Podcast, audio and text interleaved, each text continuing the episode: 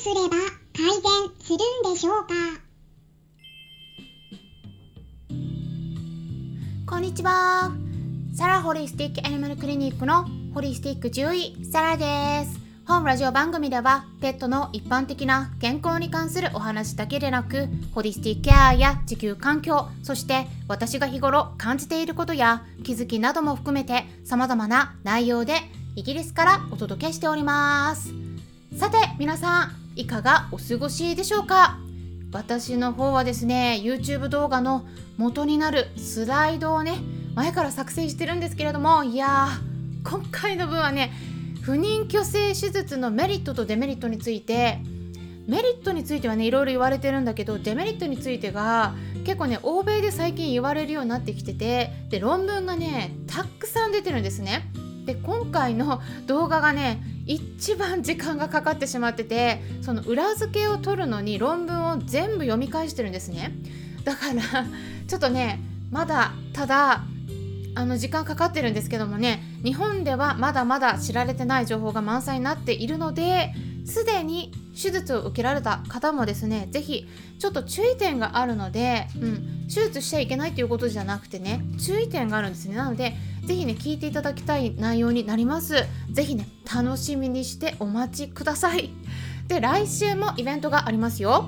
11月2日文化の日の祝日の前日になりますね。うん。文化の日が3日ですからね。でちょっとね時間が変わりまして11月2日の夜8時10分からクラブハウスのペットのホリスティックケアクラブにてお悩み相談会を開催します。はい。そちらで約50分間開催した後に今回はインスタグラムの方に移動して約40分から50分同じようにお悩み相談会を開催する予定です。いつも概要欄のところにリンク先をそれぞれ載せていますのでぜひチェックしてみてください。クラブハウスの招待制はなくなったので今はどなたでもアプリをインストールすれば利用することができますよ。ぜひ皆さんのスケジュールも確保しておいてくださいね。で今回は質問箱にいただいたご質問にお答えしていきたいと思います。こちらの質問箱はどなたでも投稿することができますし名前をいらなくても匿名でもコメントが残せますし何回質問していただいても OK です。ただちょっとねお時間だけ待つっていう点はご了承ください。で何かねなので気になることがありましたらお気軽にご質問いただければと思います。はいで音声の中でも概要欄に毎回ですねこの質問箱についてはリンク先を記載してありますのでまあ、ただね分かりづらかったらインスタグラムとか Twitter の一番上のところに私の活動内容に関するリンク先がずらっと並んでいるウェブサイトの URL が記載されておりますのでどちらからでも確認ができます。ぜひチェックしてみてください。で、わからない場合はね、コメントいただければお返事しますので、お気軽にコメントいただいても構いません。ではね、本題に入っていきたいと思います。いただいた文章はこんな感じでした。ご質問をそのまま読み上げていきますね。こんにちは。いつもためになる配信をありがとうございます。7歳大型犬女の子です。血液検査で ALP の数値が282参考値は0から82 ALT も参考値よりも高めだったのでエコー検査したところ胆の粘液脳腫の疑いが強く早いうちに胆の摘出手術をした方がいいと診断されました。胆のがなくなっても盲腸と同じで何もデメリットがないとのことですがそうは思えません。また術前精密検査も必要で術後は1週間か2週間の入院も必要とのことでした。犬の精神的負担も考えると簡単には手術には踏み切れません。ホリスティックケアや食事療法などで回復は可能でしょうか。どうぞよろしくお願いします。っていうことだったんですけれどもそうですね。まず胆の粘液脳腫って何？ってね。思われてる方もきっといらっしゃると思いますのでこれがね何なのか簡単に解説しますとまあ一言で言ってしまうと胆のの中に含まれている胆汁が粘液のようにドロドロになってそれがうまく排泄されてない状態になっているのを胆の粘液脳腫と呼ばれています。まあ不思議なことにね猫ちゃんで起こることはねほとんどないですね。ゼロではないんですけれども。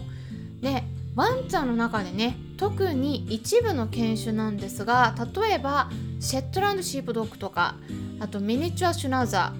ーあとコッカースパニエルなどの犬種がちょっとね脂肪の代謝がうまく行えないことがあるので発症しやすいと言われています。胆汁っていうのはねあの食べ物を消化するための消化液なんですね。でそれが肝臓で作られるんだけれども食べていない時は溜め込んでおくことができるようにするためにその胆の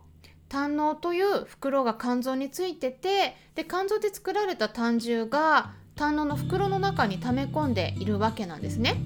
私たちもワンちゃん猫ちゃんも1日中ずっと食べてるわけではないから24時間ねずっと必要なわけではないんですなので必要な時だけその食べた時ですねに胆のがぎゅっとこう縮むことによってその消化液が十二指腸に出されるような仕組みになっているんですね。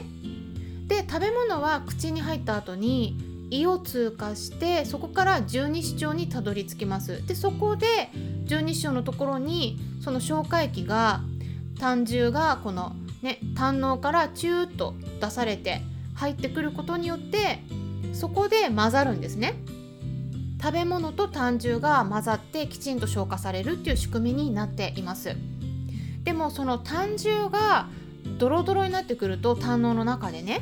そうすると胆のがせっかくねギューって収縮してもこれドロドロになってるからうまく十二指腸の方に液が出せなくなってくるんですね。でそうするとですね最悪ですねちょっと詰まってしまってでだけれども胆のがこうねギュッて縮むから胆のがそこでね破れちゃうんですね。それをね胆のの破裂っていうんだけれども胆のが破れてそうすると胆のの中に入っているはずの胆汁がお腹の中に漏れてしまう。緊急事態が起こることがありますでよくね超音波検査をした時に胆のの中の胆汁がドロドロになっててあこれ胆泥症ですねって言われてる飼い主さん結構いらっしゃると思うんですが胆泥症っていうのはこの胆の粘液脳腫の前段階っていうかね軽いバージョンだと思っていただいていいです。うん、胆の粘液脳腫よりは軽いんです胆泥症の方がね。胆泥症っていうのは漢字3文字で構成された用語で胆のの胆という漢字に泥っていうのは泥っていう漢字ですね。泥と読んでそして症状の症という漢字この3つの組み合わせで胆泥症と呼ばれるんだけれども胆汁がドロドロみたいにこう泥みたいになるんですね。だからそう呼ばれているんですね。胆泥症では胆のが破裂することっていうのはあんまりないんだけれどもそれだけで。でも胆泥症よりもそのさらに進んだ状態ですね。この胆の粘液脳腫。これにねなってたら一応ですね数字が出ててそのうちの約30から50%前後が破裂するっていうデータもあるくらい。ちょっと破裂のリスクが高いんですね。破裂を起こしてから手術をして胆のを取ってもちょっとこれ手遅れになることがあって亡くなるリスクが高くなってしまうので今はですねそうなる前に破裂する前に胆の粘液脳腫と診断されたら早めに胆の自体を取る手術をしましょうと言われることが多いですただ胆のを取って問題にならないかって言われたらやっぱりねリスクはゼロではなくて胆の摘出後症候群って呼ばれるものがあるんですね。胆のを取ることで何が起こるかっていうと胆汁がダイレクトに十二指腸に垂れ流しの状態になるわけです。でそうすると十二指腸でこうこれがうまく働かなくなって消化液が胃の方に逆流することがあります。でそれで胸焼けがしたりゲップが出たり消化がうまくできなくなることがあるんですねなので、まあ、手術した場合はですねできるだけ少量頻回に食事を与えていくとかあとは低脂肪の食事をしていったりしていかないと時間が経ってから小腸の炎症とか膵炎などが起こるリスクもあります。ただ一般的には手術手術後の経過は良くて、まあ、問題がないとおっしゃる先生はすごく多いです。まあ実際にね全然問題を起こさない子もいるんだけれどもやっぱりですね中にはその後便の状態が不安定になったり食欲が前ほど出ないやっぱ胸焼けが起こるんでね、まあ、そういったお話をお伺いすることもあるので私はねあの手術した後もしっかりとケアしてあげた方がいいと思ってます。でそれでホリスティックケアとか食事療法だけでも改善が可能かどうかっていうことについてですね。でね手術はしなくても改善できる場合もあるんですけどこれはね私がおすすめするのは軽い場合に限ります